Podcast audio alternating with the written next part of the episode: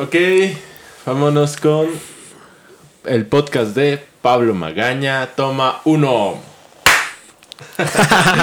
Hola, ¿qué tal amigo? La verdad, un gusto tenerte aquí en mi espacio, que es también tu espacio. Preséntate, por favor. ¿Qué tal? Muy buenas noches, amigo Luis. Y buenas noches en este momento a... ¿Qué serán? Radio escuchas, este... Podcast escuchas, Podcast escuchas. YouTuber viewers. Facebook viewers, no sé. Eh, ok, Pablo Magaña, Sí. alias Blopas. Lopa, sí. ¿Te decían Blopas antes o todavía te lo dicen? En- fíjate que todavía me lo dicen algunos conocidos. Es un apodo de... ¿Te gustaba? ¿O te Sí, gusta? sí me gustaba. De hecho, cada quien se puso su autoapodo. Ah, por- o sea, tú te autoapodaste. Ajá, sí. ¿Y en- en dónde o cómo? Eh, todo remonta a la secundaria. Empezaron con esos patrones de tener como el nombre al revés. Y decíamos como de Pablo, se es Blopa. Y me juntaba acá con tu vecino Aldo David. Ajá. Aldo, pues Dual. y por ejemplo, Everardo también tu otro vecino. El Eve, pues al revés era Eve igual. Hasta palíndromo salió su nombre. Le decían bolillo y decía, no, pues tu apodo va a ser Yoli- Yolibo. Pero pues obvio no le gustaba. Porque bolillo no. Ajá, de bolillo, Yolibo. Y el checo le decíamos coche. Y pues yo escuchaba como blopa muy seco. Blopa. Ajá, blopa. Y, y en esa época era como de todo ponerle una Z al final. De bien moxitos. En lugar de ese Z, yo, ah, pues blopas. Y así empecé a escribir el nombre blopas, blopas y pues como que Se quedó. se quedó y hubo un momento donde, por ejemplo, de cuando empecé a trabajar en, en el ciber, no, o sea, en el ciber de Pablo. ¿Quién es Pablo? No, de Blopas. ¡Ah, Blopas! O sea, no se sabía mi nombre, pero sí No, el pues, es común que en el pueblo, oye, que, que tal persona y dices, pues, ¿quién? Pero le Sí. dices por su apodo. Ah, está el cabrón. Pues vive ahí. Sí. Nomás lo acabo de ver. Güey. sí, sí, sí. Bueno, entonces te pusiste blopas con Z. Ajá, Porque con- Fitos también se puso Fitos con Z. Sí, Me ahí acuerdo de, salió, salió esa tendencia. de ponerse las cosas con Z. Sí. De hecho, si me buscas en YouTube, en Spotify, en Facebook, me encuentras como Luis con Z. Con Z. ¿Y, ¿y por qué Luis con Z? Pues se me hizo como una, una diferenciación de todos los demás Luises, porque conozco a mil Luises, bueno, tal vez mil no, pero sí decenas de Luises. Y así como que pues ocupamos algo diferente. Sí. Y pues si me buscas en las redes sociales me encuentras como Luis con Z. Wow. Ve, la Z marcó tendencia en La nuestra Z generación. Bueno, a ver. Platícame de tu, del- tus inicios musicales. ¿De dónde nace tu gusto por la música? ¿Y quién te presenta la música? ¿Y cómo es que llegas a ejecutar algún instrumento? Bueno, claro que sí. Eh, pues todo empezó desde que era chiquito. Era eh, eh, mi papá eh, fue músico, tocaba en grupo Fugaz, Amistad. En sus últimas tocadas fue en, en grupo Sándalo. Siempre, bueno, él fue tecladista. Mi abuelo también eh, fue organista, tecladista. ¿Conociste a tu abuelo? Sí. De hecho, re- recuerdo de que él... ¿Es el él- mismo del que me platicó Fitos que quedó ciego? Sí, quedó ciego y todavía iba a los eventos y tocaba ciego. Ah. Tocó en el Los Extraños con el güero. Sí, man. Y entonces él iba a los, a los, a las tocadas, a los conciertos, y le ayudaban a, pues, a subirse al escenario, me imagino. Sí, a todo. conectarle todo. Y ya nomás le decían, aquí está el teclado. Ajá, exactamente, era como una extensión de sus brazos. Lo tocaba así por naturaleza, de manera natural. Y yo en esa época no, no podía imaginarle cómo poder tocar un instrumento cerrando los ojos. Yo recuerdo que cuando eh, iba con mi abuelito y me decía, oye, como, ¿qué sabes tocar? Yo cerraba los ojos y le tocaba.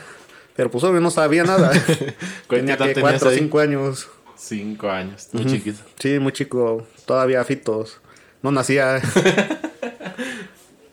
sí, y después, eh, pues como que surgió que mi papá quería que pues también fuera músico, tocar algún instrumento.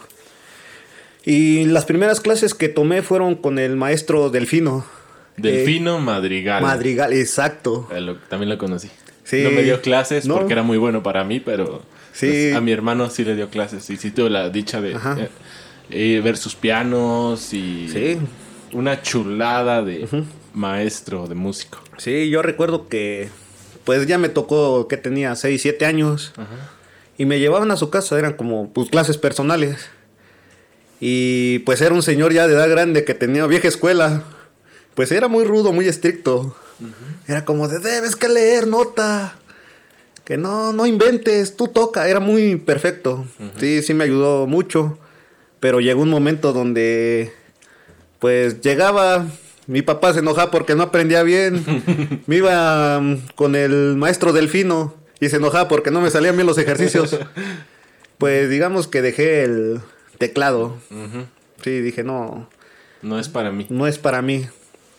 Aunque sí lo entendía, tenía noción, pero pues siempre queda dentro ese resentimiento de que pude haber hecho mejor las cosas.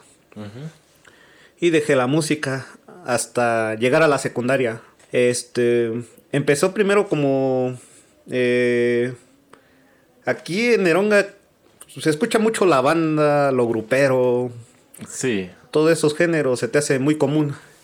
Pero en mi casa, que es tu casa, se escuchaban siempre los Bookies, eh, los Freddys, Terrico, las músicas del recuerdo. Y tenían como eh, melodías en guitarra muy interesantes. Sobre todo los Bookies, que metían una distorsión o algo así. Dije, ah, wow, qué buenos guitarristas. Y en eso doy el primer acercamiento, pero al rock alternativo con bandas que meten distorsiones y dije, no, yo quiero ser guitarrista, quiero enseñarme a tocar guitarra. Ajá. Y pues no le gustó a mi papá. Obvio, le hubiera gustado que... Tocarás el teclado. Ajá, exacto. Y pues ya fue como empezar los primeros ahorros y comprarme la primera guitarrita. ¿Una Ya. acústica o una eléctrica? Eh, fue una acústica. Me la vendió el, el maestro Arturo Barbosa. Ah, el profe Arturo de la Exacto, secundaria. de la secundaria. Fue como de, pues, oye, este, yo veo que te interesa la música, pero pues, ¿tienes guitarra? Yo, no, pues no. Hiciera yo me gané una en una rifa. te la voy a vender barata. Dijo, no, pues dame mugres mil cien pesos. en ese época era mucho. No, sí, sí, sí. Ahorita tal vez mil no sean como la el gran, pero mil pesos hace 15 años para un niño de 15 años, 13, o sea, sí era un- una cantidad importante. Sí, pues. en ese mes me llegó una bequita. Ah, tenías beca. Tú siempre has sido inteligente para la escuela. No, créeme que no. Pero tenía beca. Ajá. Y era como de, pues, ¿qué se hace con esa beca? No, pues, una guitarra. Ya me la compro y pues estaba muy gruesa. Eh, del, ¿cómo se llama? Del brazo. Del brazo. sí. Fíjate, ya ni me acuerdo ni cómo se llaman las Sí. partes de la guitarra. Y Sí. venía en el examen. Nunca Sí, te es tocó el un brazo. examen. no, yo nunca estudié música. Pero llevamos artísticas en la secundaria.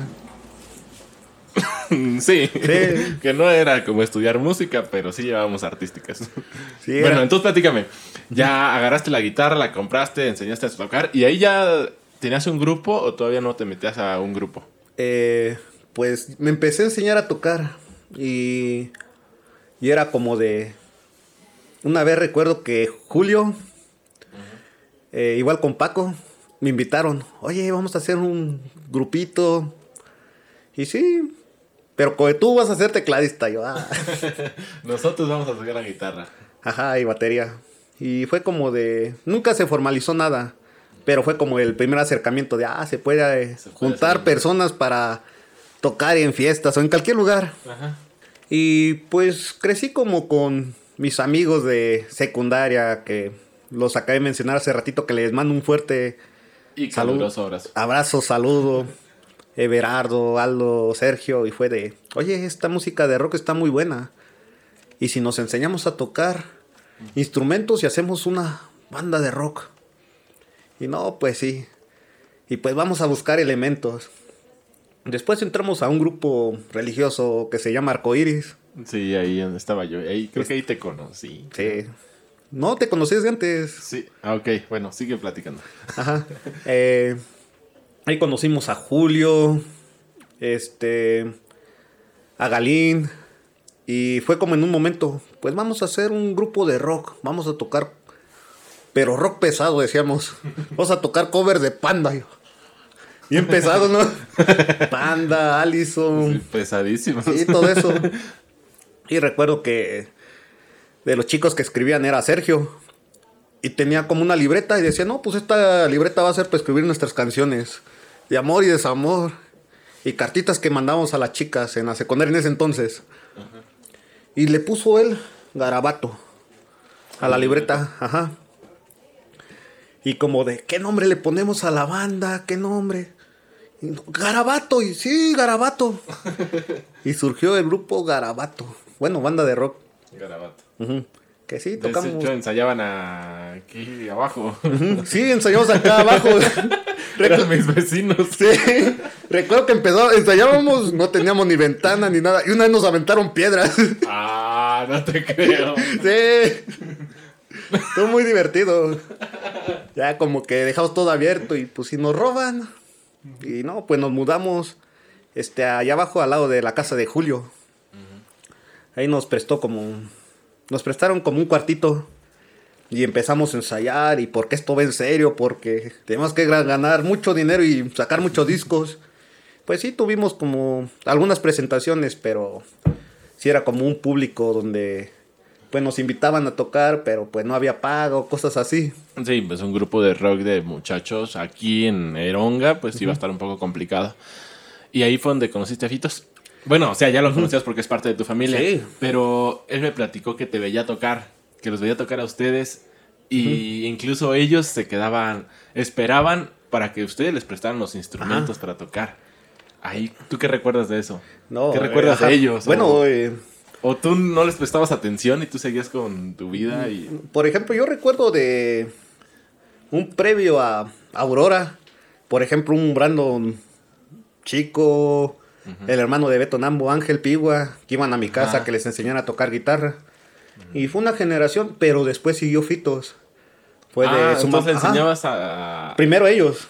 Oh, que le enseñaste a Brandon a tocar guitarra y Sí. a Pigua a tocar guitarra. Ajá, ellos eran de, iban con el maestro, no se quedaban como conformes, iban conmigo, de saber, enséñanos más. Esos chamacos siempre fueron como, tuvieron mucha iniciativa. Y luego fue como platicar como con mi tía, la mamá de Fitos, donde dijo, oye, este, pues échame la mano, ayuda, a, enséñale a Fitos, porque pues siento que él quiere tocar un instrumento, algo así. Que pues sí, este, que vaya. De hecho me pagaba. Ajá, Mira de lo que nos venimos a enterar aquí. cuando venimos. Si eran como en esa época, creo 10 pesos me daba. Pero pues yo era como, ah, es mucho dinero. Mm, Eh, y pues iba y sí, muy... ten- Eres muy creativo, podría decirse. creativo. Ajá, muy creativo y eh, aprendía muy rápido. Empezamos a lo básico, los acordes, luego una melodía. Recuerdo que estaba sacando la canción de Canon a dos guitarras. ¿Cuál? Eh, Canon D es una música como clásica, me enseñaba como... Me gustó enseñarle música clásica, claro, de Luna o cosas así. Y pues sí, este, pues llegó un momento donde, pues sí vi como el progreso y también me ocupaba y como que sí le comenté de, oye, pues siento que puedes avanzar muy rápido y no me lo tomes como pa' mal, pero pues sí, eh, busca a alguien más. Y creo después lo enseñó Josafá. Mm, Ajá. Pero sí, el primer acercamiento que Fitos tuvo con la guitarra fue, fue contigo. fue conmigo, muy talentoso. Wow, qué bonito. Pero fíjate bien de la contraparte. Ajá. Eh, después, cuando entro al grupo Aurora, eh, pues yo tocaba guitarra, tenía noción de bajo. Ya después, este, eh, empecé con otros grupos, pero ya tocando bajo. Con Paco hicimos un proyecto que se llamaba Overdrive antes de Ireri. Mm, Y después recuerdo que me fui a tocar con un grupo en... ¿Dónde se llama? Becorio. De hecho era con... En ese entonces con el papá de mi exnovia. Era medio incómodo. Pero sí. y ya después fue como el... Entro a Grupo Aurora. Y ahora era al revés. Fito me enseñaba a mí. Te estaba enseñando a tocar bajo. Exacto. Mm. Fue como cosas muy bonitas. Cosas que da la vida. Exacto. Un día tú le enseñas a un niño a tocar guitarra y años después Ajá. él te enseña a tocar bajo. Te dice, mira, es que es así, aquí puedes hacer eso. O sea, tal vez, digamos que para los que tocan guitarra, tocar bajo pues es como más sencillo, porque solamente es una cuerda, pero pues no, tiene totalmente su ciencia para poder ejecutarlo bien. Y musicalmente, ¿qué, qué más hiciste? Porque ya me mencionaste de tus grupos donde estuviste y todo, pero ahorita no, está, no tocas en ningún grupo y no sé si tengas una guitarra donde estás, donde estudias. Sí. Sí. O sea, de. ¿o ¿Has dejado la música o la tienes como ahí? ¿O qué estás haciendo musicalmente? Pues, por ejemplo, ya cuando se desintegró Grupo Aurora, pues cada quien como por su lado. Pero uno nunca puede dejar la música. Nunca nos podemos quedar quietos, me imagino, porque también eres músico. Eh, pues después fue como de irme a Morelia a estudiar inglés y pues ahí me compré mi, un tecladito, también tenía guitarra y pues en Neronga siempre tuve pues, pues mi teclado, bajo eléctrico, guitarra y ahorita donde estoy en Coahuila también me compré una guitarra, ahí este, una hasta electroacústica. Tú siempre estás en contacto con la música. Sí, Lo traes en la sangre. sí, exacto, no, puede, no podemos dejar la música, tenemos que estar siempre haciendo algo. Sí, de hecho, sí, dicen que un músico no puede dejar la música. Naces con la maldición o la bendición de que toda tu vida te va a gustar hacer música, ya sea de una u otra manera. Exacto, es como una compañía. Así lo veo. Ok, bueno, vamos a dejar de lado la música y quiero que me platiques tu gusto por la tecnología, porque eh, tenía, tienes, tenías un ciber. No sé si era tuyo, tan, qué tan directamente, pero sabías de tecnología, sabías de... Pues le meneabas a las computadoras. O sea, ¿eso fue un gusto de dónde o, o no te gustaba la tecnología? O, Pues viene desde niños, desde que, por ejemplo, tenemos como la primera computadora, Windows, era Milenio. ¿Windows qué? Milenio, era la que seguía de Windows 98. ¿A poco? Sí, A ver, es que yo me acuerdo. Windows 95. 95. 98, Ajá. 2000. No, pero había otra versión alterna que era Windows Milenio. ¿A poco? Sí. Eh, pero, ¿a qué te refieres con alterna? Era... Pues es que, Es de- que era del como un sistema operativo- nos fuimos hasta el 2007, creo, al, al Windows 7. Después Windows 8, no hubo Windows 9, Windows 10, que son las computadoras que yo tengo, Ajá, y y, ahorita hay 11. Windows 11. Ajá. ¿En qué punto nació Windows Millennium? En los 2000, bueno, prendías y decía Windows Milenio. pero estaba, ¿qué era? En secundaria. Y pues resulta que, pues ya tuvimos como la primera computadora. Pero previo a, ya me acordé, este, nos habían regalado una Mac. ¿Tuviste una Mac? Ajá. De las todo en uno. Eh, no sé si recuerdes a Juanito, a Philly Dietrich. No, no, no, no, no, no. Eran unos compañeros de Alemania. Bueno, ahorita hace poquito, ayer o antier, este, vi a Juanito, también es de la camada de Fitos. Eh, pues antes íbamos mucho a jugar a su casa. Y pues sus papás se hablan con mis papás. Y como que en un momento compraron su computador muy reciente y tenían una Mac. Y, oye, ¿no lo ocupan o no la quieren? Y pues sí. Y pues ahí fue como de empezar a picarle y todo eso. ¿Y qué había? ¿Qué había en las computadoras? En, ¿Qué había en una Mac en el 2000, 2000 y algo. 2006, 2007, no? Creo hasta antes. ¿Qué había en Iba una en Mac? primaria. Tenía Photoshop, Adobe Reader y Paint. Y podías reproducir música y guardar en tu computadora cinco canciones, hermano. Imagínate. Cinco Sí. canciones en la Sí. computadora. Recuerdo que nos la dieron con el programa de Photoshop que se tenía que instalar. ¿Sabes cómo se instalaba? 60 disquetes.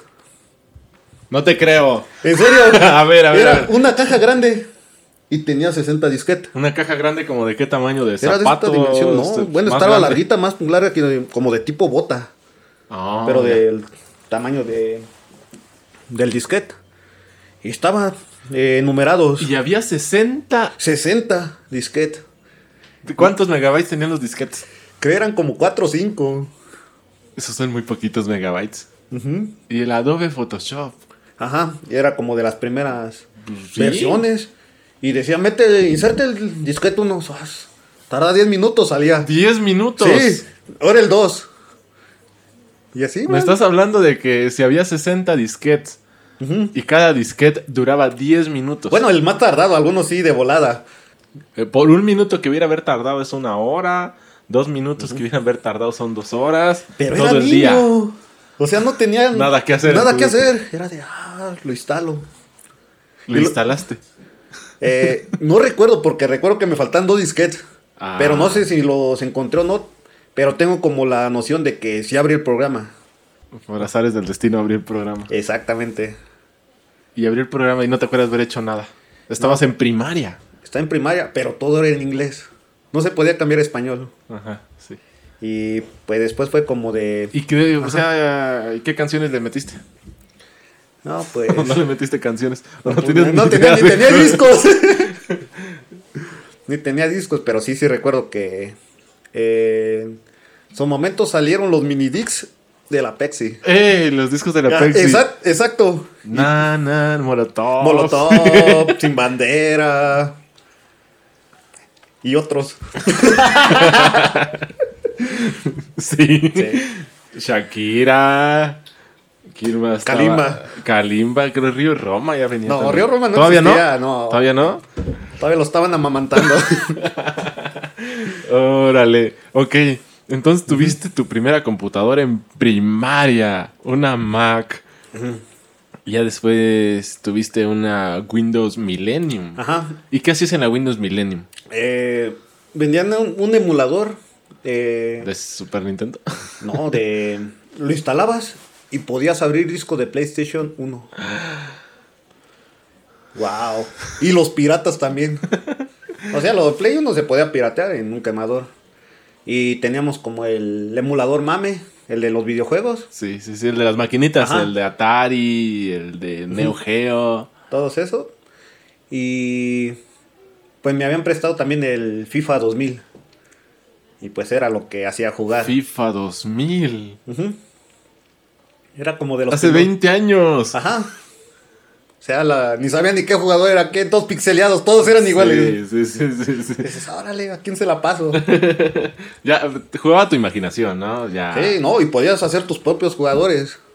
Yo recuerdo que hice mi avatar, cabello rubio, cabello largo, jo- Musculoso, Musculoso, alto, ajá, sí, 1.90. sí, imagínate, pinche Brad Pitt jugando fútbol. bueno, y ya después de esa computadora, ¿tuviste otra o ya entraste a trabajar al ciber? Pues sí, como que fuimos renovando, de, pues ya se descompuso, se actualiza, se cambia de disco duro, se pone nuevo sistema operativo, se compra otra computadora, y ya viene el- la laptop. Una laptop. Ajá, bueno, era de mi hermano. Se la habían tirado para la escuela, pero pues yo lo usaba. Pero mi hermano empezó a trabajar en el ciber. Él sí estudió informática, muy bueno en las computadoras. Y todo lo que sé, él me enseñó. Mm. Pues ya era como el de... eh, no tengo tiempo, te voy a enseñar a cómo cuidar el ciber porque voy a salir. Ya me quedaba. Ya. Una, dos horas, o cosas así, era como el de chocolate. Pero pues en, en esa época pues no había YouTube, mm, había muchas limitantes. Como que nomás se usaba para jugar o de plano hacer tarea o investigación.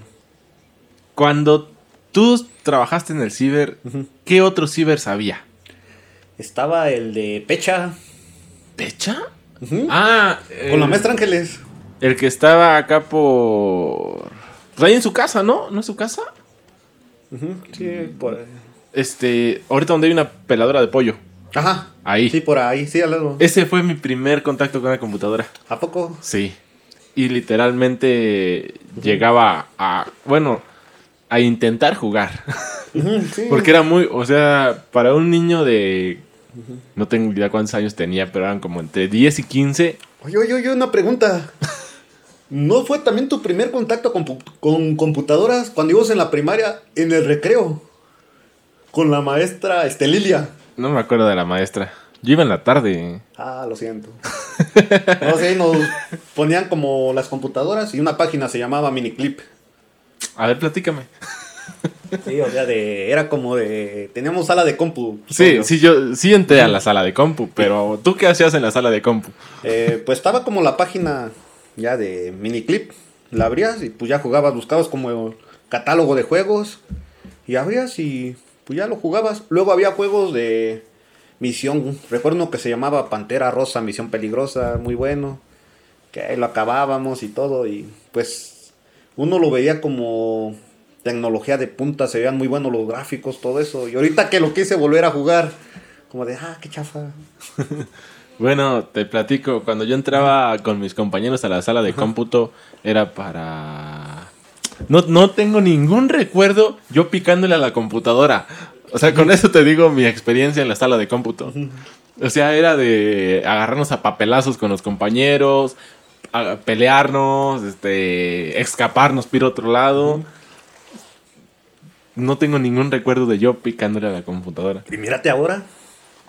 tengo una computadora que pues es es no sé es, es, es raro es porque eres un niño y te pone una computadora enfrente pero no tienes como no tienes como la alguien que te diga para esto sirve o alguien que te saque la- el interés de hay que hacer esto y esto y esto en la computadora y después ya te enseñaste en las computadoras Ajá. y te gustó o no te gustó Eh, sí, sí me gustó porque pues siempre me interesó como saber cómo funcionaban o para qué funcionaban.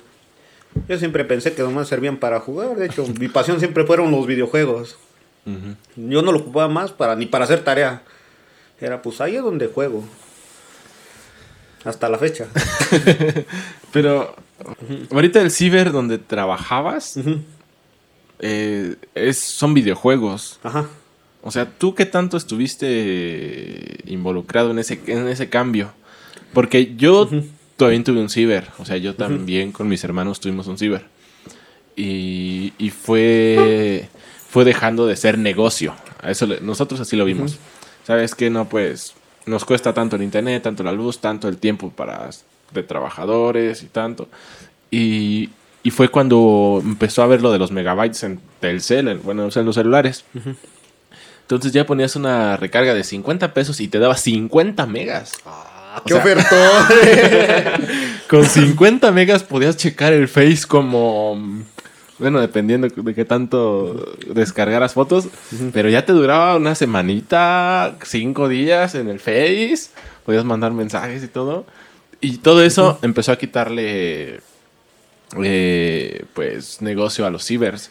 Porque cuando yo tuve un ciber era porque, bueno, los Había niños seguían-. Sí, los niños venían a jugar, pero ya los adolescentes venían al Face, venían a ver YouTube, a ver videos y muy pocos a hacer tareas.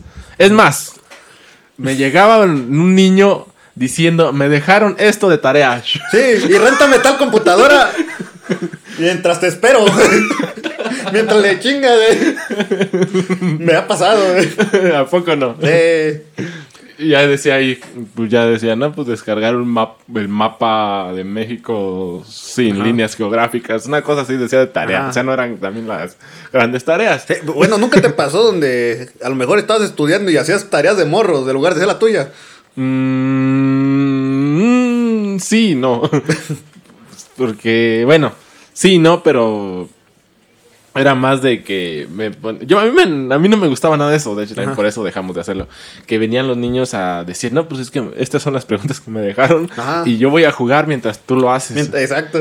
Y y bueno, yo al menos cuando estaba en el ciber, pues duraba ocho horas en el ciber, cinco horas sentado. Sí. O sea, tenías bastante tiempo, no sé tú cómo te organizabas. A lo mejor eran diferentes tiempos, pero yo tenía bastante tiempo para hacer la tarea, para ver, el- en aquel tiempo me gustaba mucho ver Dross. Eh, había un canal que se llamaba Tree Line también. Y tenía tiempo para todo eso. Y aparte, para hacer la tarea de los niños. Sí, pues. Sí, como que. No lo sé, los tiempos cambian. sí. Eh, yo recuerdo que en su momento teníamos demanda de trabajo en el ciber, donde me tocaba un momento decir, ¿sabes qué? Este, ahorita no puedo realizar trabajo en investigación porque pues tenemos, tengo que hacer todo esto. Y aparte los equipos están ocupados. Y viví como un incremento de cibers. Pero pues siempre donde en trabajo, trabajé, era como el chido porque había una banquita afuera. o no sé qué le veían de atractivo, pero Siempre había mucha, mucha, mucha gente. sí, y ya fue un momento donde, bueno, mi tía Cayetana era dueña del ciber. Llegó un momento donde, pues nos dijo, bueno, se los voy a vender. Eh, pues le rento el local y dijimos, ah, pues va. Em, empezamos como con mi hermano, pues, bueno, tenemos que sacar un chingo de dinero para pagarle. Este, y para que sea rentable. Y ya fue como ese proceso de transición de, pues, ¿cómo podemos generar más dinero? Y pues yo dije, pues, hay que meter consolas, maquinitas. Eh, ponemos computadoras y al lado, este, pues videojuegos. Pero mi idea fue, vamos a poner Nintendo 64, del Super Nintendo, una maquinita todo en uno, pero de, de juego retro. Llegan los morros. No, pues es que no nos gusta. es que aquí no hay Xbox. y yo, es que están con el apogeo de los juegos, los mejores. Está Zelda. Está Zelda. Ocarina of Time. El mejor juego de la historia. Está el de Car, el de el Mario Bros. era de carritos. No, y pues compramos cuatro controles. Porque yo dije, no, va a pegar Mario Kart 64. Ey, el Mario Kart 64. Nadie lo jugó. Creo yo y mis compas grandes. sí. es pues, que era, era, para ti, no para los niños. Y pues fue como el de, pues sí, cierto. pero ¿qué pasó cuando compraste Minecraft, güey? Niño rata, ¿no? no sé dónde salían. sí, porque fue un proceso como muy bonito donde dijimos, bueno, vamos como las consolas de 360. Y empezamos una, dos, tres. El momento teníamos para 10 equipos de computadora. Y eran 6 equipos. Y aparte en los equipos lo podías jugar la consola y aparte Xbox. Y eran 10 Xbox. Y era como de niños esperando y sentados afuera, de yo también quiero jugar. Y empezamos a interconectarlas. En vez me tocaba decir, este, pues a las 9 se cierra el ciber y queda como eh, privado. Hacemos nuestros torneos. 11, 12 de la noche, 1 de la mañana, iban por los adolescentes. que ya llegó tu mamá, que ya te vayas. O sea, era como... Pero ahí ya jugaban Halo, Call of Halo, Duty. Gears of War, todos interconectados. Ajá. Fíjate que no, no tengo ni idea de qué sea eso que me estás diciendo, pero, se escucha muy bonito. Yo nunca pude interconectar nada. Sí, era como la interconexión. Y después tuvimos que pasar esta transición de. Pues, enfaron los niños eh, de Xbox One. Pero sí, ya de plano era, no era tan rentable. Porque ahí sí le des que comprar como membresía. Salen más caras las consolas. Ahí no se pueden piratear. No compren pirata. Eh, todo original. Y pues fue el bueno. Vamos a empezar a descontinuarlas y innovando. Iba pegando bien y que se viene el COVID. Mm, ya estamos hablando del 2020, 19 para acá. Ajá. Sí, pues fue como una bajada, pero estoy muy conforme porque en su momento se compró todo lo que yo siempre quise de niño. Por ejemplo, yo siempre estuve como de, ah, yo quisiera de grande una máquina de baile. Una máquina de baile. Y fue hasta que no la compramos y que ahí está. Que ya ni la uso. ¿Cuánto vale una máquina de baile más o menos? Es esa como la que tenemos, unos 65 mil, 70 mil. Un poco cara, ¿no? Sí. Sobre todo el sistema. Debe que ser original. Y los tableros, parte, la estructura, la televisión. ¿Y nada más sirve para eso? Sí. Bueno, en vez de desconecto la pantalla y pues ya pongo a ver, no sé, una peli en 4K. Mm, o sea, es muy buena pantalla entonces. Sí, es una muy buena pantalla. Mm, ya. Sí, se me hace muy cara como para que nomás sirva para bailar. Sí. Bueno, hay micrófonos de, 10 mil, 15 mil pesos y de 3 mil, 4 mil y, y sirven para, gra- para hablar. Ajá, de no, pues yo soy el de mi. Ándale, yo soy el- sea, exacto, para todo es. eh, no lo sé. Hay gustos como culposos y caros. Sí, como yo quiero una máquina de baile. Ajá, sí, yo quiero una pinche máquina de baile. ya está. Wow, qué raro. ¿Y qué estudiaste? O sea, esto del ciber lo estabas haciendo mientras estudiabas una licenciatura, ¿no? Ajá, sí. Pues estudié en la Universidad de UIM, Universidad Intercultural Indígena de Michoacán. ¿Qué? Eh, desarrollo sustentable. ¿Eso qué es? Bueno, es un paradigma donde enfoca tres ámbitos, el social, el económico, a ver, social, económico y medioambiental, que es lo más importante. y se me olvida. Ajá. De hecho, yo cuando entré en UIM era como de, ah, pues voy a estudiar ahí música michoacana. Ajá, sí, tiene la, la carrera, La, tenía ¿no? la carrera De- así, creo la separaron o algo así. Y dije, ah, voy a estudiar música michoacana porque... en- fíjate, ahorita recuerdo que me quería ir a Bellas Artes. Pero pues no, sí era muy caro. No había presupuesto en casa. y pues era una universidad gratuita, muy cerquitas. Dije, pues bueno, es música michoacana, es algo afín. Y pues fue el primer semestre tronco común. Yo de, ah, tronco común. Y llevé una materia que se llamaba desarrollo sustentable. Y como que fue el, como en el meme que muerdes algo y recuerdas algo del pasado. Ajá. Y recordé que en la prepa llevé una materia que se llama desarrollo, desarrollo sustentable. Sí. Llega un maestro que se llama, bueno, se apellida Pantojas. Ya estaba muy grande, espero todavía viva. Y era muy bueno, muy amable, muy atento. Y siempre dije, oye, eso me interesa el desarrollo sustentable. Y acabé tronco común. Este, era un año. Y era el momento de decidir qué carrera. Y yo recuerdo que me daban ahí unas clases también de. Era como música, en las de tronco común. Y le había dicho al profesor: No, pues yo me voy a ir a música. Música, música. Y puse desarrollo sustentable. Y terminal tecnologías alternativas. ¿Por qué? Porque como dos semanas antes vi que estaban cocinando con una estufa solar. Dije, ah, qué chingón. Yo quiero hacer eso. No sé cómo, pero quiero hacer eso. Una estufa solar. Ajá, Hay estufas de leña y estufas de gas. ajá.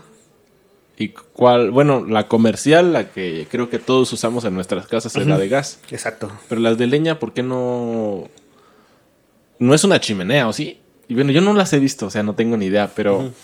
¿Cuál es la diferencia entre una estufa de... Sí son de leña, ¿no? ¿O estoy Sí. mal? Es, hay de leña, de gas, y tú me estás hablando de las estufas, Estufas solares. solares, sí. ¿Cuál es la diferencia? O sea, unas estufas usan gas, unas leña y otras sol, pero... ¿Por qué las de gas son las comerciables? Mm, bueno, ¿cuál es el costo de la leña a comparación del gas LP? Mm, pues al menos aquí la carga te dan de dar en 100 pesos, ¿no? Que son como 12 tronquitos de 30 centímetros, me imagino. Ajá, o podemos ir a ramitas que se cayeron del cerro. Ajá, pues, O sea, sí, o le metemos, no sé, como viruta que ahí tenemos aserraderos, o Sí. cositas así que sirven para combustión y nos podemos ahorrar como un gasto de, de gas. Sí, de un eh, cilindro que cuesta ajá. como 550 pesos. Ajá, y son mejores las estufas de leña, las que dices con chimenea. Porque al momento, por ejemplo, como nuestras abuelitas que siempre cocinaron con, Con fogón leña. de tres leños. Ajá. O sea, al momento de tener una cocción libera partículas que se van directo a los pulmones. Y a lo largo de los tiempos causa cáncer, eh, asma, problemas respiratorios. Y si decimos, bueno, la salida va a ser por una chimenea, eh, estamos bajando las partículas pues para no inhalarlas. Por eso es ese diseño, simplemente para prevenir enfermedades respiratorias. Y la estufa solar es la que pues no desprende partículas y no gastamos en gas, simplemente con el sol. No gastas en... Pues no gastas en leña porque no, No. es de leña. Y no gastas en gas LP porque no usa gas LP. ¿En qué gastas? Pues mm, simplemente en pagarla, en costearla. ¿Y existen ahí a la venta? Sí, desde hace ya van como 113 años que se inventó la estufa solar. Pero ¿Tú tienes una de esas en tu casa? no, ¿Por qué? Porque es un diseño algo, este, pues robusto. Eh, realmente sé que mi mamá no cocinaría ahí. Bueno, nunca le he preguntado. Pero, pues sí, sí, en su momento voy a construir una para mi casa. Y creo que es una buena alternativa. Yo me acuerdo que antes, para bañarnos, pues muy antes, pues en una olla ponías agua para calentar, para poder bañarte con agua calientita. Recientemente, pues la pones en el- la estufa de gas para tener agua calientita y poderte bañar. Más recientemente, pues ya pones un calentador de agua en el techo y el agua ya sale caliente y ya no gastas en gas ni en leña ni tiempo de que se esté calentando. Exacto. O sea, es algo similar, ¿no? Sí, claro que sí. Bueno, en el calentador tenemos un acumulador térmico. Es como el tanque que tiene. Que dice, ah, pues se calienta el agua de día y ahí lo almacenamos. Sí, y en la noche pues está y en la noche caliente. está calientita. O sea, y en la mañana siguiente, igual. Vuelve el ciclo, llega el sol y se calienta y te bañas y todo eso. Un sistema bastante sencillo, ¿no? Eh, muy sencillo. De entender y de hacer, Ajá. me imagino. Pero fíjate, esos calentadores llegaron con un problema. No sé, bueno, eh, yo estudié, estoy enfocado en energía solar térmica, en calentadores, en estufas, en toda esa rama. Y el problema es de, ¿qué pasa si nadie se baña en la mañana y en la noche todos se bañan y al día siguiente está nublado? O sea, te quedas sin agua caliente. Y ya te toca regresar a la alternativa anterior, que era poner Ajá. una olla en la estufa. Sí. O no bañarse. es diciembre. Sí, aparte de con el Ajá. frío ni se necesita tanto. Ajá. Y bueno, es como esos sistemas deben que estar cambiando. Y de hecho ahorita donde estoy estudiando, estoy desarrollando como la alternativa para esos sistemas. Por ejemplo, en almacenamiento en- eh, eléctrico de los paneles solares tenemos unas baterías. Ajá. La energía en exceso ahí se almacena, ahí va cayendo y todo. Pero en los calentadores solares, nomás se almacenan en un punto. Pero nadie se baña en la tarde cuando hace un solazo. Y se está desperdiciando energía que podemos poner en un lugar. Y lo que yo estoy desarrollando es como esas baterías que almacenan calor cuando no se esté utilizando. Y al día siguiente se hace frío, se está nevando, eh, ponemos el flujo frío y recuperamos el calor y ya lo utilizamos. Me estás hablando de un sistema en el cual no almacenas calor. O sea, con el sol lo, lo, transformas a calor, Ajá. no a electricidad, como son las baterías de. Sí, sí, sí, sí. Con las, las- pues sí, porque se existen las baterías que. Que almacenan electricidad. Sí, y puedes hasta cargar un celular. He visto Sí. que te vas a la playa y te venden un panelcito chiquito del tamaño del celular. Y según lo puedes poner en el sol para que se cargue. Y después lo conectas a tu celular y se va a cargar el celular. Esa, esa es energía solar transformada a electricidad. Exacto, de, por ejemplo, energía que ahorita no estás utilizando y la estamos inyectando directamente al celular. Y tú me estás hablando de una tecnología la cual con el sol la transformas en calor. Ajá. Eh, guardamos calor Ajá. para liberar calor. O sea, se almacena energía para liberar energía. Se almacena calor para liberar calor. Y ese es el sistema que utilizan las estufas solares. Fíjate que no. O ese sistema- la- pero fíjate, es una pregunta muy interesante. Eh, Porque con electricidad Porque- puedes cocinar. Pero tú me estás hablando que las estufas no utilizan electricidad, utilizan calor. Y por ejemplo, y lo usan de manera directa. O sea, si viene el sol, si está despejadito, digo, ah, bueno, ahí pongo mi pescado, mi, no sé, espagueti, y lo can- calentamos porque está bonito el sol. Pero ¿qué pasa en la noche? No puedes comer si no hay sol. ¿Y qué pasa si almacenamos ese sol donde no, cuando no estamos cocinando nada? Eso se puede. Sí se puede, ¿Y existe? Va a existir. Va a existir. Exacto. Porque, bueno, o sea, las estufas solares trabajan cuando hay sol. Exactamente. Si no hay sol, no puedes cocinar. Exactamente. Pero entonces estamos buscando una tecnología. Ya se está encontrando. De hecho, hay una patente. Bueno, según este vi en, en Alemania, eh, ya patentaron como una estufa, pero eso por una. Son lentes Fresnel. Y están usando materiales de cambio de fase para revertir como el proceso térmico. Y es como una tecnología muy interesante. Y como yo estoy trabajando igual con material de cambio de fase, fue como de mi director de tesis, dijo, oiga, chingale, búscale. Ajá. Y pues ya estoy investigando, pero no encontré ni la patente, ni siquiera el prototipo desarrollado. Y ahorita también como mi idea en tiempos libres es a lo mejor ya tengo en mente como un prototipo, un diseño, para hacer una estufa solar que cocine en la noche. En la noche. Exacto, con materiales de cambio de fase. Eso sería muy interesante, pues ya no estaríamos como gastando... Pues ya ves que, o sea, todo el mundo nos lo estamos... Nos lo estamos consumiendo, nos estamos acabando las energías de como el petróleo y todo eso. Y, y lo estamos cambiando a como más natural. Ya ves los carros eléctricos, pues son eléctricos. Ajá ya no, según ya no van a contaminar tanto. Yo pero, no sé, pero yo no sé de, exacto. De, contaminación, ni qué tanto contamine un litro de gasolina o un o tantos amperes de electricidad, pero pues creo que es un avance, ¿no? Sí, bueno, son como alternativas que eh, se van actualizando, van mejorando. Por ejemplo, si dices, ah, si el carro lo cargamos con paneles solares, Ah, pues sí, se escucha muy bonito. estoy conduciendo y sin emitir huella de carbono. Pero ¿cuánto no se este cuánto no se contaminó al fabricar un panel solar? Se contamina más en fabricar un panel solar que en gastar eh, pues depende pues de la gasolina que gastes, ¿no? Pero también sí es contaminación. Exacto, porque se contamina, por ejemplo, en el proceso de fabricación de un panel solar. Imagínate cuando su vida útil acabe vuelve otra vez a contaminar ahora de manera directa. Y para recuperar los componentes es meter energía. Y la energía contamina. O sea, es un ciclo muy grande, muy extenso que cuando dices, oye, las alternativas realmente no son tan alternativas. O debemos que buscar las que perjudiquen menos. Te pongo otro ejemplo. El talar árboles. ¿Está bien o está mal? No creo que podamos juzgar una actividad solamente por... Ah, bueno, ambientalmente. ok.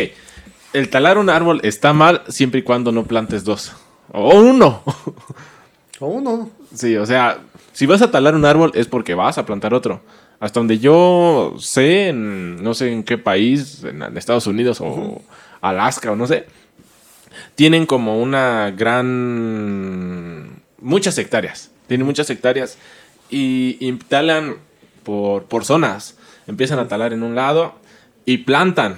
Talan en otro y plantan, talan en otro y plantan. O sea, como a los 10 años o no sé cuántos años que ya acabaron de talar todo, los otros árboles ya están creciendo. O sea, ya, ya tienen un cierto nivel de... Ya casi puedes volver a talar ahí. Y cuando tales, vuelves a plantar. Y entonces es un proceso pues sano. renovable, exactamente. Sí, pero si tú vas y talas un árbol de donde sea, y no plantas nada o, plantas otra cosa, pues eso sí, pues eso sí está mal e, ecológicamente. Por eso no voy a que el proceso de talar un árbol esté mal, porque pues, el árbol se necesita la energía de, se necesita la madera para, pues para, fabricar muebles o casas o madera, lo que sea. Pero siempre y cuando pues lo vuelvas a, lo vuelvas a poner. Sí, antes existía, por ejemplo, el proceso que sobre todo en las comunidades originarias, donde, ah, pues talamos árboles, ah, pero también estamos sembrando. Exacto. Esa recuperación. Pero fíjate al momento de talar un árbol y hacer un mueble, por ejemplo, en algo tangible. Aquí estamos resguardando CO2, carbono, que es contaminante en la atmósfera, de manera tangible. Pero si lo quemamos, lo volvemos a poner en la atmósfera. O sea, el árbol, al momento de estar en biomasa, que lo recuperamos y esté en manera tangible, estamos contribuyendo a que este carbono ya no eh, regrese o contamine. Pues para mí sí es como algo bueno. También un árbol este, muy grande ya no recupera ni capta el mismo CO2 que un, árbol, que va. Joven. Exactamente. No sé, este proceso, como dice, de sembrar dos, cortamos uno, claro que es muy viable, que se tiene que hacer, pero eh, si lo platicas, o obvio no no voy a decir, ah, pues voy a tumbar este, 200 árboles y voy a plantar 100 pero de aguacate. ya digo, no Pues no, no, eh, no es, no es Parece chiste. Oye, yo estudié licenciatura. Tú estudiaste una licenciatura o es una ingeniería. Eh, licenciatura.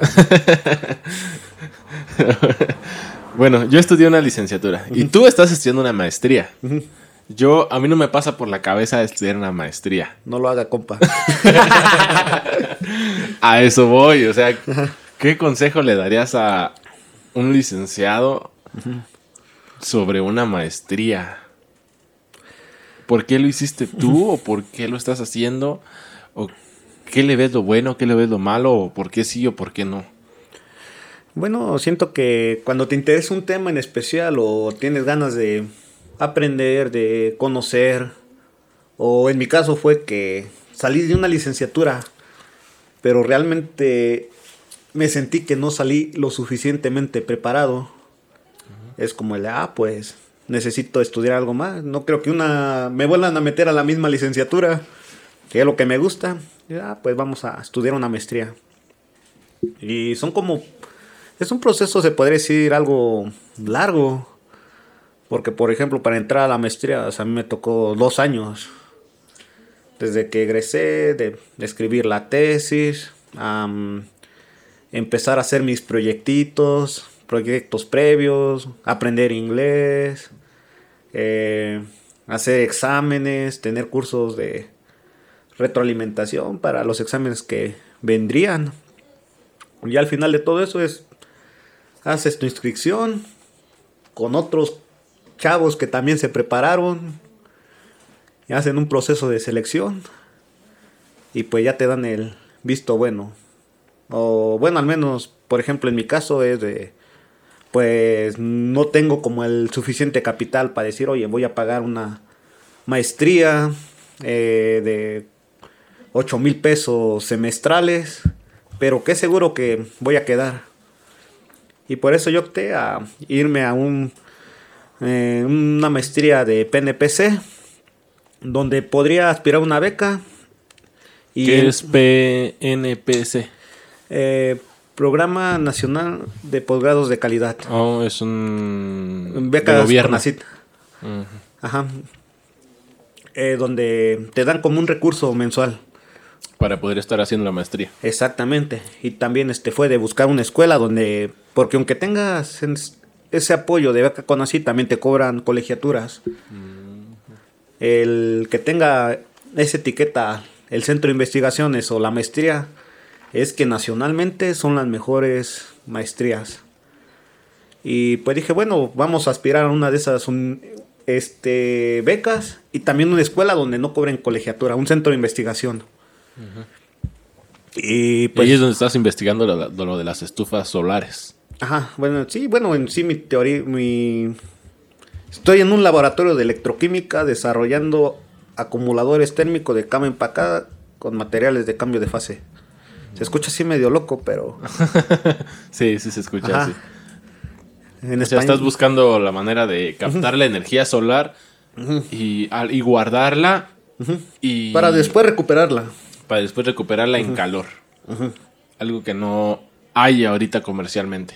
Eh, sí existen, pero lo que estoy haciendo yo es otro proceso. Un mm. proceso que pueda ser como diferente. Porque ya hay un montón. En veces se nos ocurre, ah, se me ocurre esta idea, pero te das cuenta que esa idea ya está muy investigada, hay demasiadas maneras de formarla, de hacerla, pero no se han puesto en acción por X o Y razón.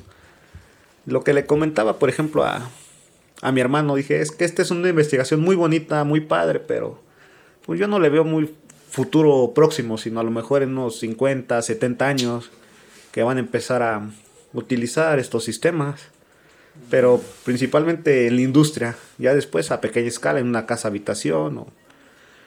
pero pues sí, es como... ¿Y qué consejo le darías a un licenciado sobre una maestría? Bueno, pues yo realmente, este... ¿Tú qué piensas? Pues, ¿qué se puede? Se puede solamente si te lo propones y te enfocas. Que te pueden decir es muy complicado, no te conviene, dedícate mejor a trabajar, pero si tienes esa inquietud igual que yo de, oye, este, pues sí quisiera aprender un poco más, realmente no me siento tan preparado, que hasta la fecha te lo digo, eh, todavía no me siento muy bien preparado, Porque entre más conoces, sientes que más desconoces. Como que te queda un hueco. Y que la investigación es muy bonita. Es muy bonita. eh, es de dedicar mucho tiempo, de en vez de dejar las cosas de ocio a un lado y ponerte, ahora sí, a chingarle. Eso de las cosas de ocio, pues te refieres a la serie de Hawkeye, te refieres a, a la película de Chuang-Chi, los 10 anillos, o no me acuerdo Sí, a todo eso, a los videojuegos. Te digo, por ejemplo, yo cuando me fui a Coahuila, me llevé mi Nintendo Switch. Dije, no, pues ahí pues, no voy a hacer nada. Voy a jugar en las noches. Tengo un chingo de juegos. Este. Creo nomás una vez lo cargué y se volvió a descargar porque no he jugado. Nada. Es mucha la carga entonces. Pues se podría decir que es mucho la carga, pero por otro lado es como, no sé, ser un- una persona responsable en otro lugar, en otra ciudad donde no te conocen, de hacer las cosas bien hechas, de lo mejor del lugar de jugar, hay que este mm, ordenar la casa, hay que ir al súper, dejar la co- cocina limpia, preparar comida para mañana.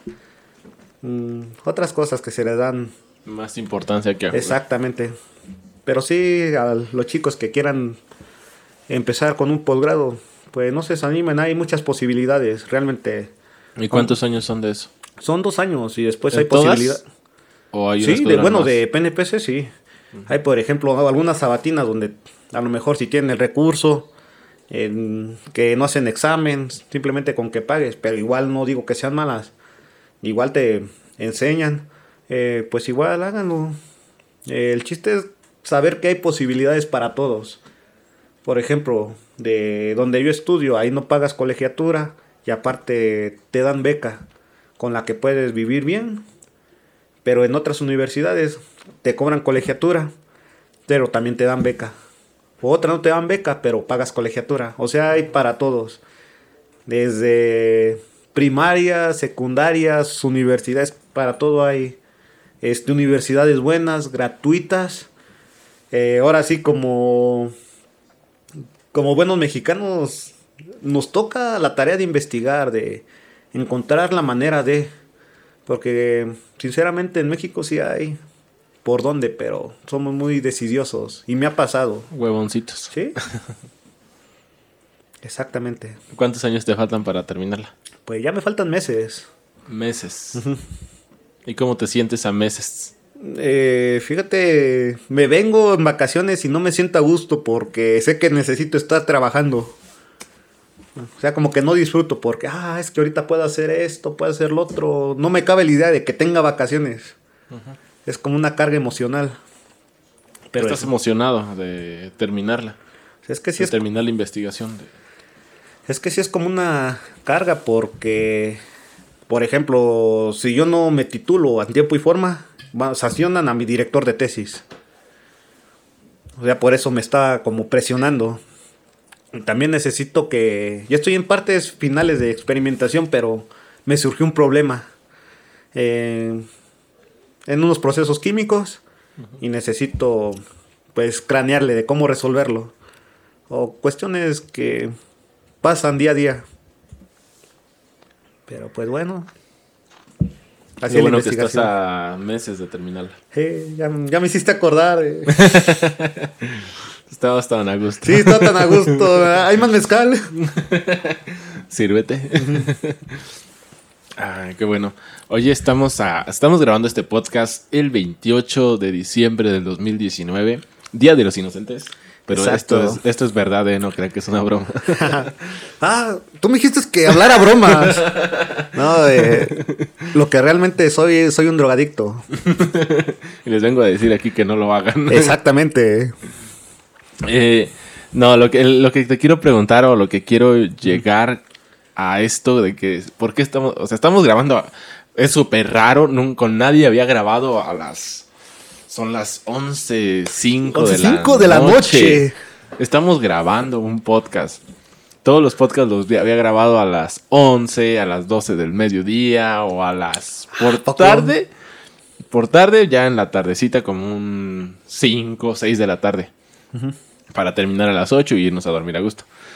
Pero hice la excepción porque acá el joven está en una maestría en Coahuila y se va a regresar para la otra semana. Y yo también me voy de gira y no tenemos tiempo. Que, el que tiene que grabar jaripeo, la fiesta. Si no, ¿cómo la voy a ver, papá?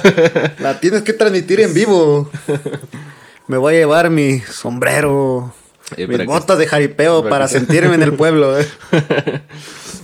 Oye, estamos a tres días, 29, 30 y 31, de que se termine el 2021. 21. Va a entrar 2022. Hay una transición. Muchos hablamos de, oye, este, el año nuevo me voy a poner a hacer ejercicio, voy a comer más sano, tengo este proyecto, tengo esto y esto otra cosa. Como que marcamos una pauta muy, muy importante en, en el fin de año y que el otro año va a ser completamente mejor. ¿Estás de acuerdo con eso? ¿O tú cómo vives una transición de un año a otro año? Pues fíjate que en algunos años sí es como muy importante y en decir este la transición o de X cosa. Voy a dejar de tomar. Exactamente. Por ejemplo, si un año recuerdo que pues estuve echando chela y creo que fue el año que más tomé.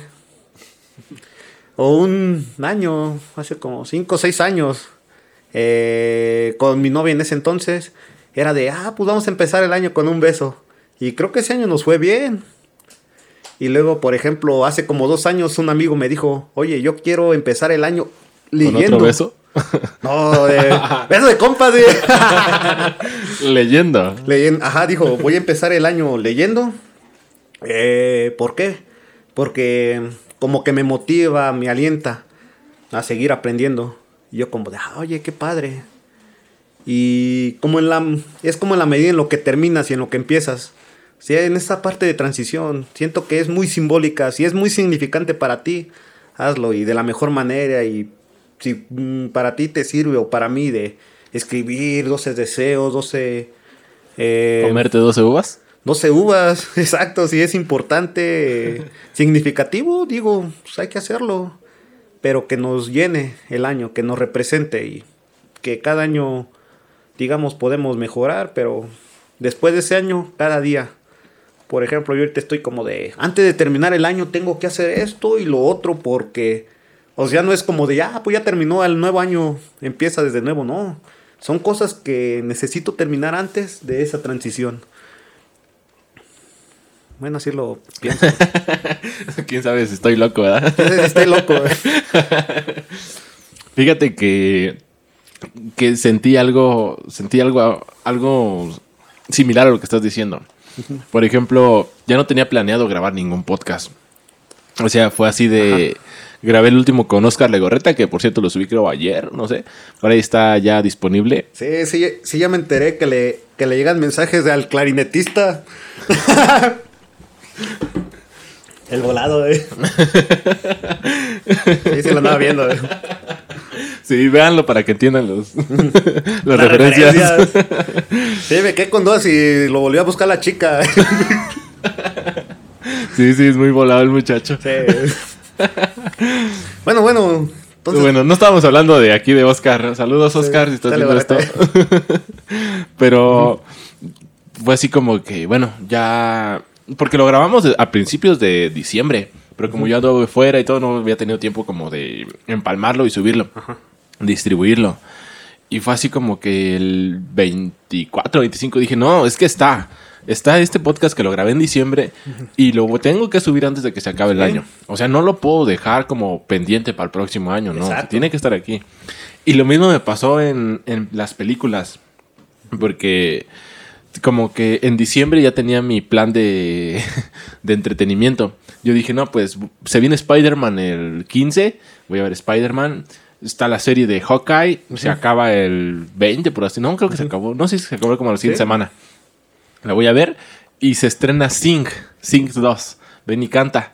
Peliculón, me encanta.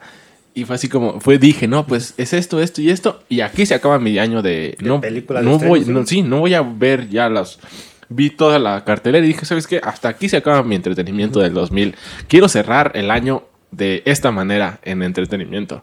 Y dije, no, pues en proyectos personales, mi podcast, hasta aquí se acaba el año. Ya todo lo que se viene va a ser hasta el próximo año que voy a empezar a agendar, agendar, agendar. Hice una excepción contigo porque revisé la agenda y dije, pues no hay ningún... Es, si no lo hacemos ahorita a medianoche, lo vamos a estar haciendo por allá de junio, julio, agosto. Dije, no, tenemos que hacerlo ya. No le hace que, que nos cueste un poquito más de trabajo, pero hacerlo ya. Y a lo que iba era que que yo personalmente no considero que tienes que esperar a que se acabe el año para empezar un proyecto, para hacer algo, para hacer lo que sea. O sea, por ejemplo, si tú quieres grabar música, si quieres grabar lo que sea, no te tienes que esperar a que sea primero de enero para hacerlo. Me mencionabas, a lo mejor, no sé, eso de leer, pues puedes empezar a leer el 12 de diciembre, el 3 de octubre, el día que sea, no tienes que esperar a que sea primero de enero para leer. Tienes que empezar los proyectos, pues ya. No hay que esperarse a que sea primero de enero. Sí, exacto. De... Estoy también de la misma idea. Por ejemplo, de mañana se nos puede ocurrir hasta. Es más, ahorita nos emborrachamos, decimos, oye, estaría chido hacer esto en Eronga. Sí, ya no te vayas a hacer tu tesis. Sí, exacto. No, y fíjate que en veces sí gana la loquera. Por ejemplo, de postular a la maestría donde estoy fue de, ah, pues mando los papeles ya lo que pase. Y no quería mandar, fue como de último momento y pues aquí estoy. Dos años fuera. Exacto, o sea, de las oportunidades se van, pero también las oportunidades se pasan. Eso es también muy importante saber y eso es en cada momento de la vida, en lo familiar, en lo económico, en las parejas, en todo. Sí. Si no agarras la oportunidad en el momento en que la tienes que tomar, se te fue, se te va y ya no está. Sí, y en vez de decimos, no, es que va a venir una oportunidad mejor, pero otras veces no, no vienen. Exacto. O quién sabe, después esperando. ¿Crees que nuestra realidad está escrita o crees que nosotros la escribimos? Ahorita hablando de las oportunidades que se vienen y que se van y que ya no llegan o llega uno mejor. ¿Tú crees que ya está escrito que nos vamos a morir a tal edad? ¿Y ya está escrito que vamos a casarnos con tal persona? Pues en cierta parte, bueno, sí, sí, crees que, creo, eso. ¿O eh, crees lo contrario? Que tú eres el 100% dueño de lo que te pasa, incluso con las con los imprevistos que la vida te pone, tú luchas contra ellos y si tú quieres casarte con tal persona, aunque no sea para ti o aunque no esté escrito, te vas a casar con tal persona. O así como el hecho de que mandaste tú los papeles, pero ya estaba escrito en que te iban a aceptar y te ibas a ir. Es que de un momento para otro yo dejé de creer en las casualidades y digo, no, este es obra como del destino. Y antes créeme que era de las personas, y no, es que cada quien debemos que formar nuestro destino. Pero digo, también hay posibilidad de que si vivimos en una realidad eh, lineal, que tiene un inicio, un final, en cierto punto de tu vida lineal pudiste pensar eso, ah, hoy voy a hacer otra cosa y me va a ir muy bien. Pues eso también estaba escrito, se podría decir. Una vez, este, recuerdo que estaba, este, ahí en Coahuila platicando con una amiga y le digo, pues es que yo de chiquito decía, ah, ¿cómo será mi vida en 20 años? Y mírame ahora. Así como de pasó tan rápido, pasó un segundo. Y digo, ah, qué buena linealidad. ¿Cómo podemos transportarnos de un momento a otro en tan solo un segundo? Y mañana te digo, oye, ¿qué pasará mañana en 10 años? Y en 10 años nos vamos a acordar. ¿Te acuerdas que estábamos, no sé, grabando un podcast? De este momento. Pero en algo lineal que posiblemente ya esté escrito, donde las decisiones que estamos tomando, que si nos va a ir bien o mal, ya están escritas, pero tenemos como humanos este sentimiento de realización, de que, ay, esto fue nuevo, qué bueno que hice el otro. Porque si no, la vida no tendría sentido. Pero sí creo que, te, que vivimos en una linealidad y que el destino ya está escrito. Si te encontraras en la calle un libro que se llamara Pablo Magaña y que lo empezaras a leer y que fuera todo lo que has vivido y llegaras a la página del día de hoy, ¿seguirías leyendo las páginas siguientes? Eh, sí. Y posiblemente porque ya estuviera escrito. o sea, como de, ah, pero por otro lado diría, ah, este, pues creo que es mejor eh, no leerlo y que me diera la curiosidad voltear la página y que no estuviera escrito nada. También sería como algo padre. Yo no leería el. Yo no leería, leería mi futuro. ¿Por qué no? Porque pues es mejor vivirlo. O sea, bueno, al menos yo si me encuentro un libro, o si alguien me dice, mira, ten. Y ese libro, y empiezo a ver, ¿no? Pues pandemia, empezaste a hacer videos, primero grabaste con tal persona, grabaste con tal persona, invitaste a tal persona y no vino, invitaste a Pablo y vino el 28 a las 9 de la noche. Y digo, sí es cierto, todo esto pasó. Le doy la vuelta y veo que dice, al día siguiente te, te, despertaste tarde, te enojaste porque esto y esto y esto. Y yo digo, la madre, güey. mañana me voy a despertar y me va a pasar eso y me voy a enojar. Cierro el libro y, y si ocurre, como dice ahí, no, no quiero ver en dónde termina la historia. Pero bueno, es que me surgen como dudas y dices como el, es la comprensión de cómo vemos el futuro. Porque qué tal si en tu futuro estaba que el 29 de diciembre te ibas, o sea, en lo que está escrito ya en láminas de oro, por así decirlo. Dice, no, pues no te vas a levantar enojado. Pero es porque te dio curiosidad y leíste el libro. Ajá. O sea, no pero, pero si sí pasa, o sea, si sí todas las circunstancias dan para que pase eso, no puedes como cambiarlo. Pues ahí la cuestión sería, ¿cuál sería el verdadero futuro? El que ya está escrito. O sea, no sabemos, lo vemos desde diferentes puntos de vista, muchos vemos al futuro como es algo que no vamos a, que no comprendemos. Es más fácil comprender el pasado que el futuro. ¿O el presente? Creo que es todo más fácil. Ah, bueno, ya para estarnos despidiendo porque ya van a ser las 12. Bueno, todavía falta. Pero quiero. Tú eres fan de Marvel, tú eres fan del UCM. Somos. Somos. Hay algo que hizo bien Marvel que no hizo bien DC. DC Comics. Batman. Hay como. ¿Cuántos Batman? ¿Cuatro? Uf. Sí. o cinco, no sé. Y los que vienen. y los que vienen. Y trató de hacer la Liga de la Justicia. De hecho, este. ¿Cómo se llama este director, el que hizo Guardianes de la Galaxia? El de lentitos James Gunn. No recuerdo. Que hizo. Hizo una de la Liga de la Justicia.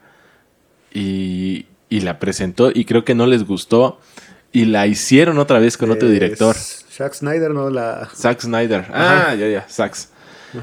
Y, y entonces todo ese tipo de problemas pues hacen que no se le acerque nada a su competencia que es Marvel. Que del, del 2008, Iron Man 1. Uf. Fue el boom. de hecho, yo, bueno, bueno, ¿cuántos años tenía yo en el 2008? Unos no, ya estaba grande, ya como unos 15. Ya tenía 15. es que tener menos. Ah, entonces como 10 yo creo. no, como unos 13 yo creo, 12, una cosa así. Pero yo no me acuerdo que no vi Iron Man 1 hasta que no salió como los Avengers. La primera donde se juntó Iron Man, este Thor, Capitán América, Black Widow, hasta que llegó Loki a querer destruir el mundo, hasta entonces yo dije, "Oye, hay una película de Iron Man?" Y yo dije, "¿Hay tres películas de Iron Man?"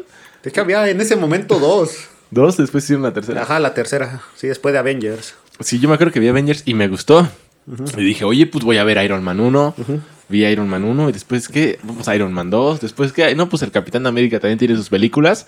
Me fui, vi Capitán América y después no me acuerdo quién más, las vi las de Hulk también, incluso las del otro actor que no es Mark Ruffalo.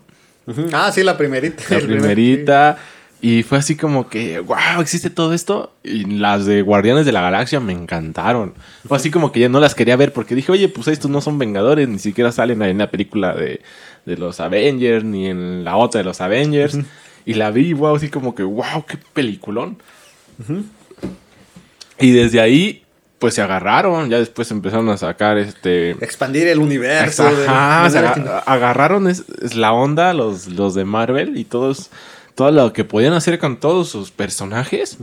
¡Wow! Los Guardianes de la Galaxia. Y después, este, donde Thanos llega y chasquea y acaba con medio universo.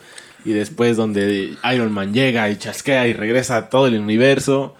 Sí. O sea, bueno, no fue, eh, no fue Iron Man, fue Hulk. Y después Iron Man. Man desaparece a Thanos con el chasquido. Sí. Y muere. Perdón por el spoiler, pero ya si no viste el, este Infinity War que salió hace cinco años, ya no es spoiler. No, menos, como ocho. es más, ya lo pasaron en el canal 5. sí, ya la pasaron en el canal 5, sí, güey. Ya, ya no cuenta.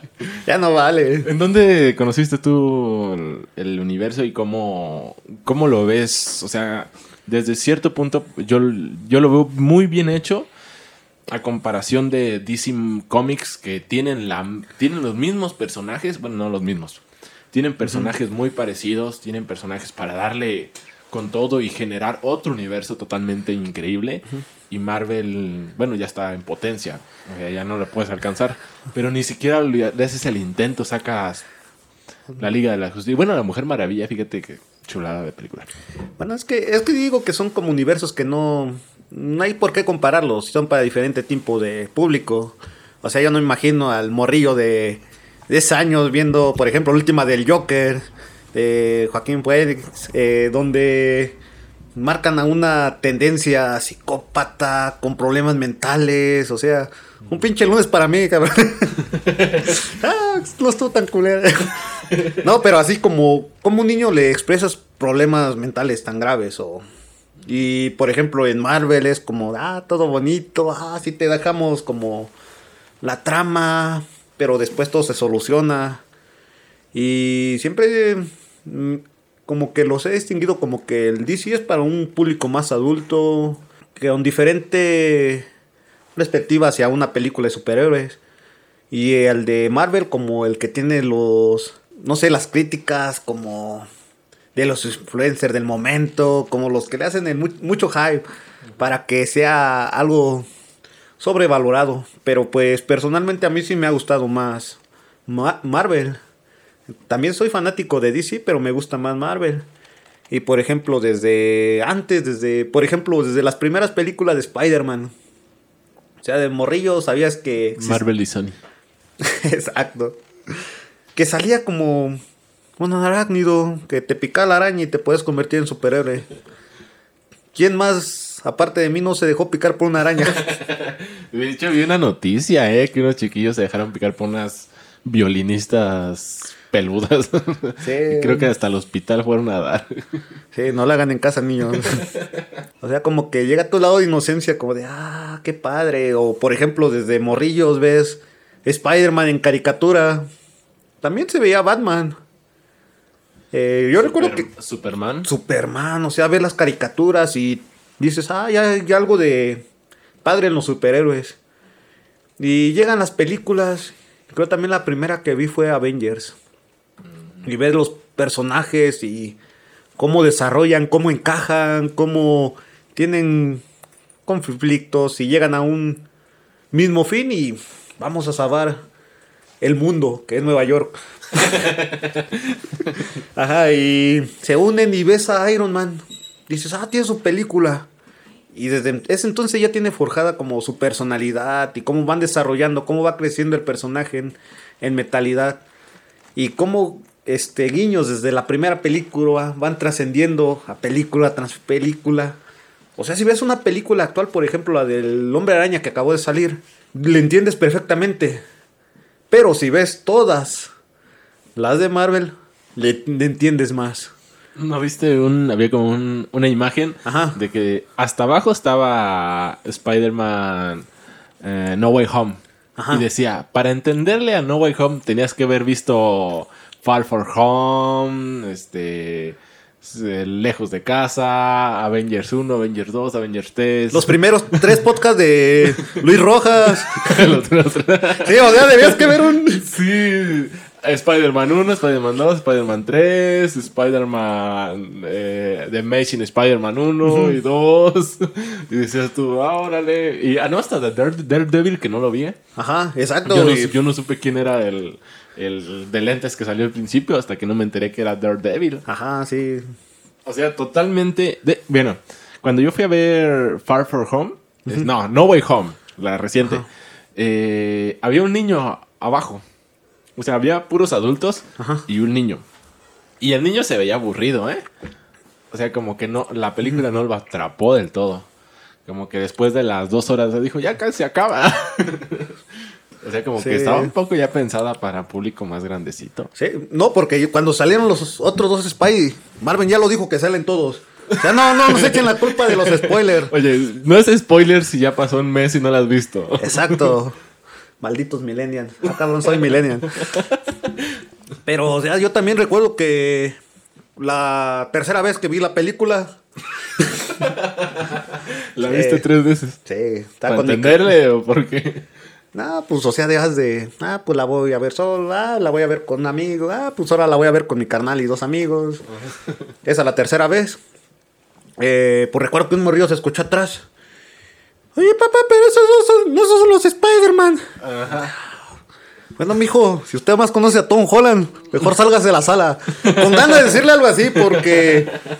O sea, como que hasta este lado sí llegó como el fanatismo, pero de la gente grande, los nueva generación, como que, pues, está muy viejito.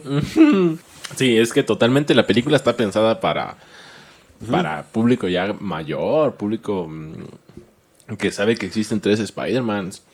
Yo me emociono. Yo no soy fan del Spider-Man así como tal. Y me emocioné cuando salió mm, Andrew en el primer portal. Fue así como que. Es Andrew, güey. Y, Exacto. Y, dije, si, si viene Toby, si viene Toby. Sí. y te quedas como el de. Y inteligentemente primero te presentan a Andrew. Porque sabes que Toby es más. Porque si hubiera sido al revés, ya, no, ya no te hubiera causado el mismo impacto ver a Andrew después de ver a Toby. Pero como te presentan a Toby, lo ves y dices tú, sí viene Toby. Sí. Sí, viene Toby. Y después abren el portal y sale y totalmente ahí ya. Ya me, me fui. O sea, dices, bueno, son como estrategias que usó Marvel para atraparnos. Pero fíjate, dentro de eso hubo como cosas que no fueron acertadas, al menos para mí. Por ejemplo, cuando sale el amigo de, por ejemplo, de Tom Holland, del nuevo Spider-Man, abriendo portales a lo cabrón. Digo, no chingues, a Doctor Strange le tocó un chingo de entrenamiento mental. Y además, porque ese cabrón magia? Ay, pinche portalito chingón. o sea, no, no. Sí, tiene sus. También algo de lo que, así como tú lo dices, algo de lo que no me gustó fue que Venom, en la postcrédito de Venom, Ajá. mandan a Venom al universo de. al universo. al Ajá, porque principal, conoce Spider-Man. Y se va. O sea, pues sí. Sí, sí, sí. se- pero se va. Ajá. Y en el postcrédito de No Way Home lo regresan. o sea, ¿para qué lo mandas si lo vas a regresar? Ni, ni siquiera peleó, ni siquiera hizo un comentario, ni siquiera vio a. O sea, no, nomás se fue, de, se fue pedo a México. O sea, obvio, todos sabíamos eso, cabrón. Bueno, o sea, sí, pues, Pero es fíjate- lógico, ¿verdad? Pero. Pero dejó algo, una partícula de.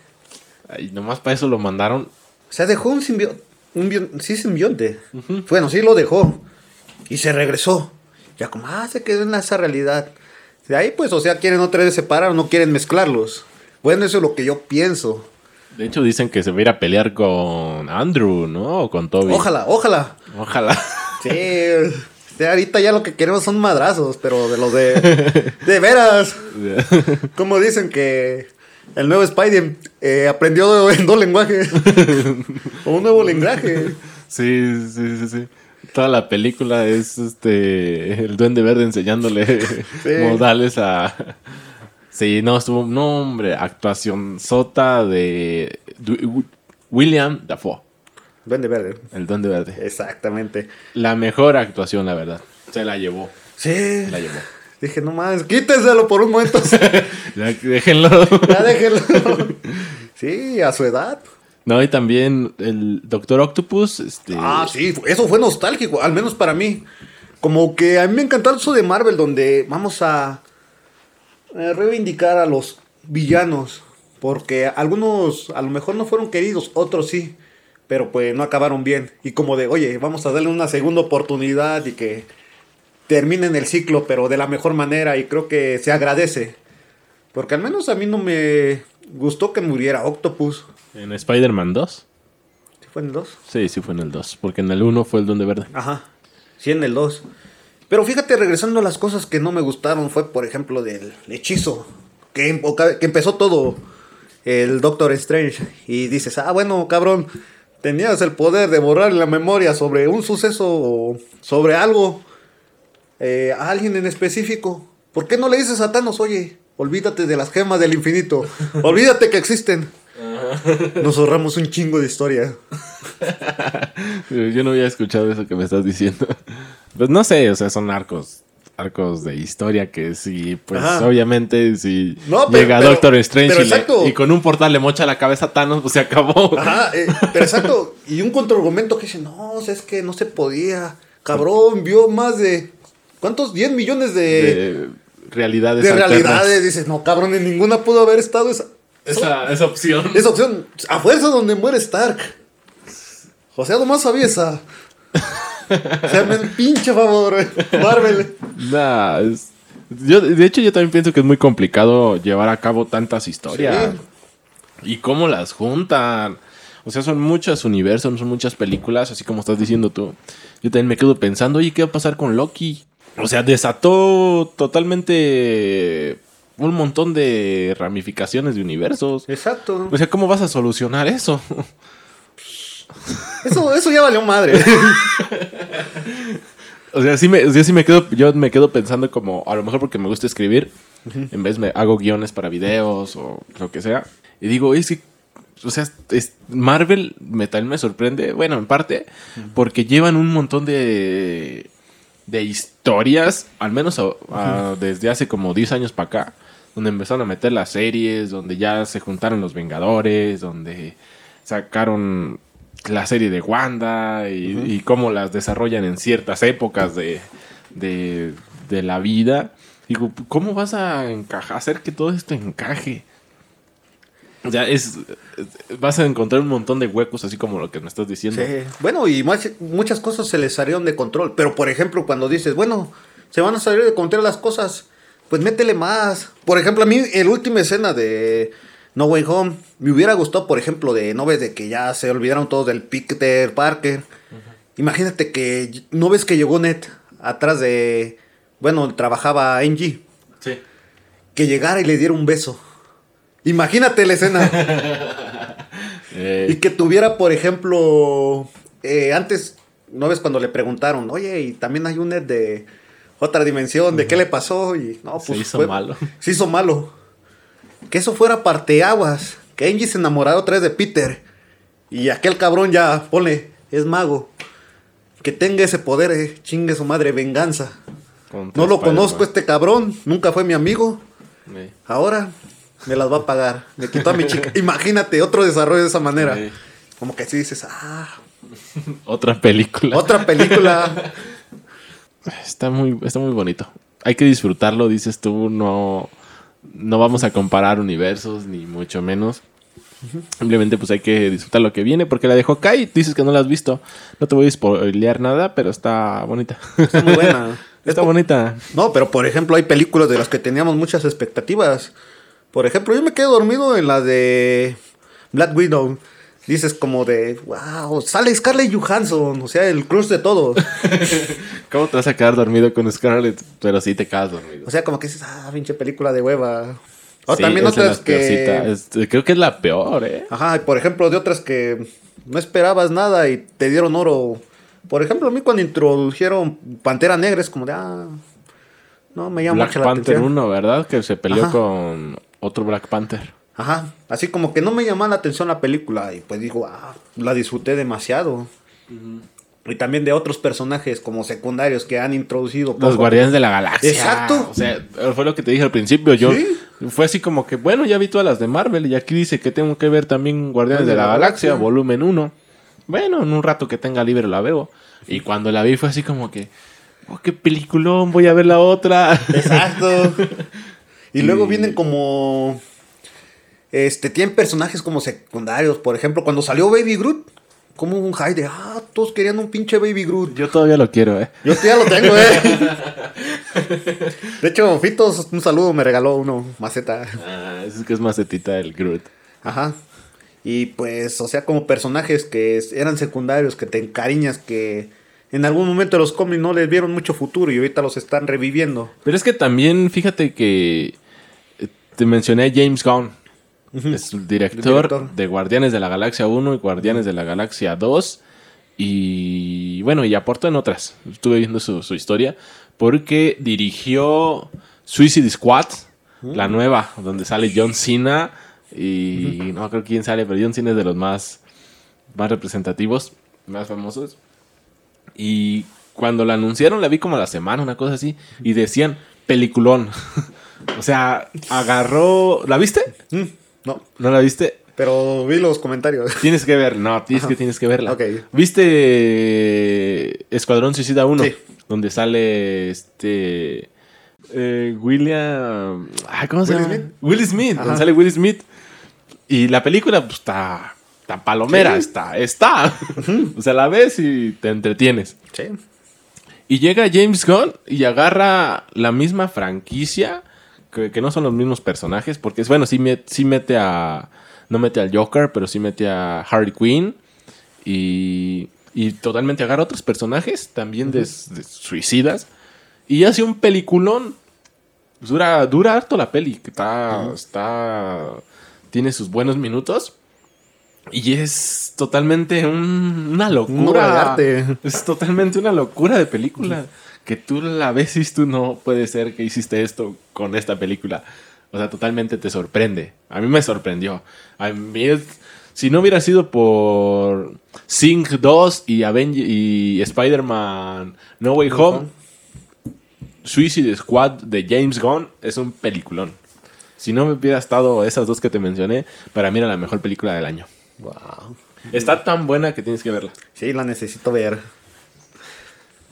Sí, la necesitas ver. Ay, ¿cómo se despide este programa? No sé. Ah, mira mis recuerdos cuando fui a Mazatlán. Me los traje exclusivamente para tomar aquí. ¿Qué es esto, güey? ¿Vino? Jugo de uva. Mm. Me los traje exclusivamente de Mazatlán pensando que iba a tener un podcast aquí contigo y íbamos a estar disfrutando. ¿Y cómo se despide este programa? Hablando de jaripeo. no, no quiero hablar de jaripeo. Bueno, fue un gusto, la verdad, tenerte aquí en mi espacio, que es también tu espacio. Gracias por aceptar la invitación y pues por prestarte a estar a las 12 de la noche aquí platicando mientras nos echamos un bonito juguito de uva. Sí, claro que sí, ir haciendo las 23:47. Luis, te agradezco de verdad mucho por tu invitación, por estarme ofreciendo de nueva cuenta tus instalaciones. Eh, agradezco el tiempo que me dedicas para compartir una plática muy amena y esperemos pronto tener unos proyectos juntos. Me comentabas que pensabas grabar como música, espero en algún momento podamos colaborar, hacer música juntos, eh, entrar al estudio, que vengan nuevos proyectos. Lo vendrán. De hecho, ahorita que estás diciendo que nuevamente el espacio, ¿cuántas veces has estado en este espacio grabando? Eh, esta es la tercera vez. La, primera fue con Beto, ¿no? En Radio Eronga. Exacto. La segunda fue en el espacio en video en Química Verde y esta es la tercera ocasión. Mm, mira tú, ya eres cliente. Ya soy cliente.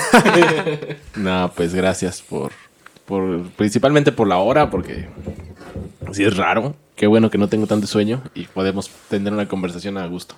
Exactamente, y pues después te debemos que tener más, y con cervezas y mezcal, y festejando el año nuevo. Sí, todo lo que se viene, se viene en el 2022. Exactamente. Ya, ya, ya, sí, ya lo siento aquí, ya, ya me ya aquí el 2022 y me dice, hay que hacer esto, hay que hacer lo otro, mira, y si te avientas acá. Sí. Se, viene, se vienen grandes cosas, eso espero, y espero que podamos hacerlas muchas cosas juntos. Exacto, 2022, esperemos y todos tengan un principio de año de la mejor manera, mucho éxito, buenas vibras y qué más. Y todo eso que se dice cuando es año nuevo. Ajá. Porque este podcast lo estamos grabando en el 2021, pero obviamente va a salir en el 2022 porque ya no hay tiempo para para subirlo en este año. Sí, ahí sí sale en febrero, ahí se quejan con Luis Rojas. Por ahí de febrero, marzo. Por ahí de febrero, marzo, cabrón. Feliz año nuevo. Feliz año nuevo, cabrón. Lo, va- lo vas a dejar al 2023. Ándale. Ya no sé qué subir. Ah, quiero grabar un podcast. Nada, pues muchas gracias, la verdad. Esta es tu casa, este es tu espacio y Gracias, espero verte por aquí pronto. Excelente, mi Luis. Hasta la próxima. Le puedo hacer como borrego. Como que le puedes hacer más. Más como borrego. ¿Por, ¿por qué como le hacen como borrego? Pues tu primo también le hace como borrego.